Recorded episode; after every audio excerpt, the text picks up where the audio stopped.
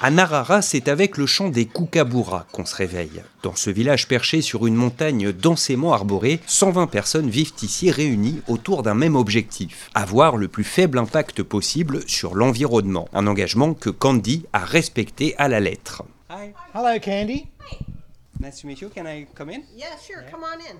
La maison de Candy a des murs en pisé et d'autres composés de vieux pneus mélangés à de la terre. Sur la face nord, la plus exposée au soleil dans cette partie du monde, se trouve une immense baie vitrée qui s'étend sur toute la longueur de son logis et où s'alignent des dizaines de plantes tropicales. Aucun radiateur ni système de climatisation n'est installé. En revanche, la maison est équipée d'un système de ventilation par lequel l'air entrant dans la maison circule d'abord dans des tuyaux enfouis sous terre. So the air that comes in could be 40 degrees, but by the time it gets to here, it's cool. It's the temperature of the earth between 17 and 22 degrees. So my house has, during two weeks of 40 degree temperatures, my house got up to 23. And in winter, it's probably it's never gotten below 17. Une conception ingénieuse et peu gourmande en énergie, mais qui n'a rien d'exceptionnel dans cet éco-village, puisque pour s'y installer, il faut s'engager à construire un logement doté d'un très haut niveau de performance énergétique, mais aussi à couvrir toute sa consommation électrique avec de l'énergie solaire. Le village, géré sous forme de coopérative, est également équipé d'une batterie de stockage de 430 kWh qui prend le relais une fois le soleil couché ou les jours de grisaille.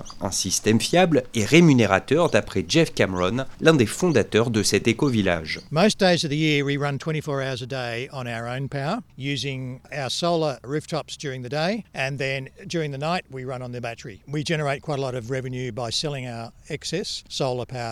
Linda, elle, n'a pas encore installé de panneaux solaires et pour cause, la maison de cet artiste n'est pas tout à fait terminée. Pourtant, c'est déjà la plus célèbre du village. I'm not allowed to call it a hobbit house because of copyright, but um, informally we call it the Hobbit. It's, an art studio which is connected to the main house. It's creating its own art. It- It's just it's like a blank canvas. Une toile blanche sur laquelle elle laisse libre cours à sa créativité sans toutefois rechigner à employer des matériaux présentant un faible bilan carbone. Ainsi, les fondations sont faites de briques en terre crue, les murs d'un mélange de paille, de terre et de plâtre, et la structure du toit de bambou. Une plante que Linda aimerait voir davantage utilisée dans la construction.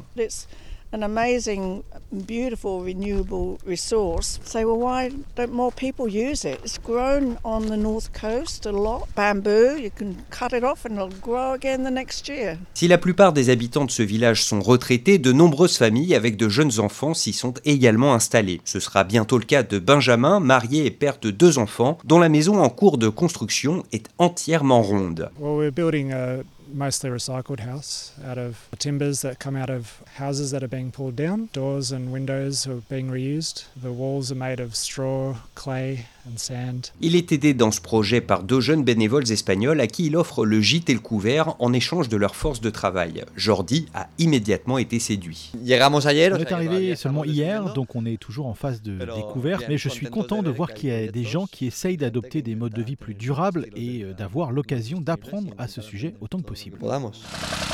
L'avenir, la communauté de Narara l'envisage plein d'optimisme. Des travaux de terrassement sont d'ailleurs en cours pour permettre la construction de 45 nouveaux logements bas carbone qui ont déjà presque tous trouvé preneur. Mais comme le rappelle Jeff, l'objectif n'est pas seulement de faire grandir ce village d'irréductibles décroissants, il souhaite également que Narara devienne un modèle et prouve au reste du monde que la sobriété peut être plaisante. We're not here to just live a sustainable life. We're here to demonstrate something to the outside world, to them a life that is more sustainable but is also healthier and happier and will probably save money in the end. Ce modèle d'éco-village suscite en tout cas un intérêt grandissant. Il reçoit d'ailleurs de plus en plus de visiteurs lors des journées portes ouvertes qui sont organisées une fois par mois.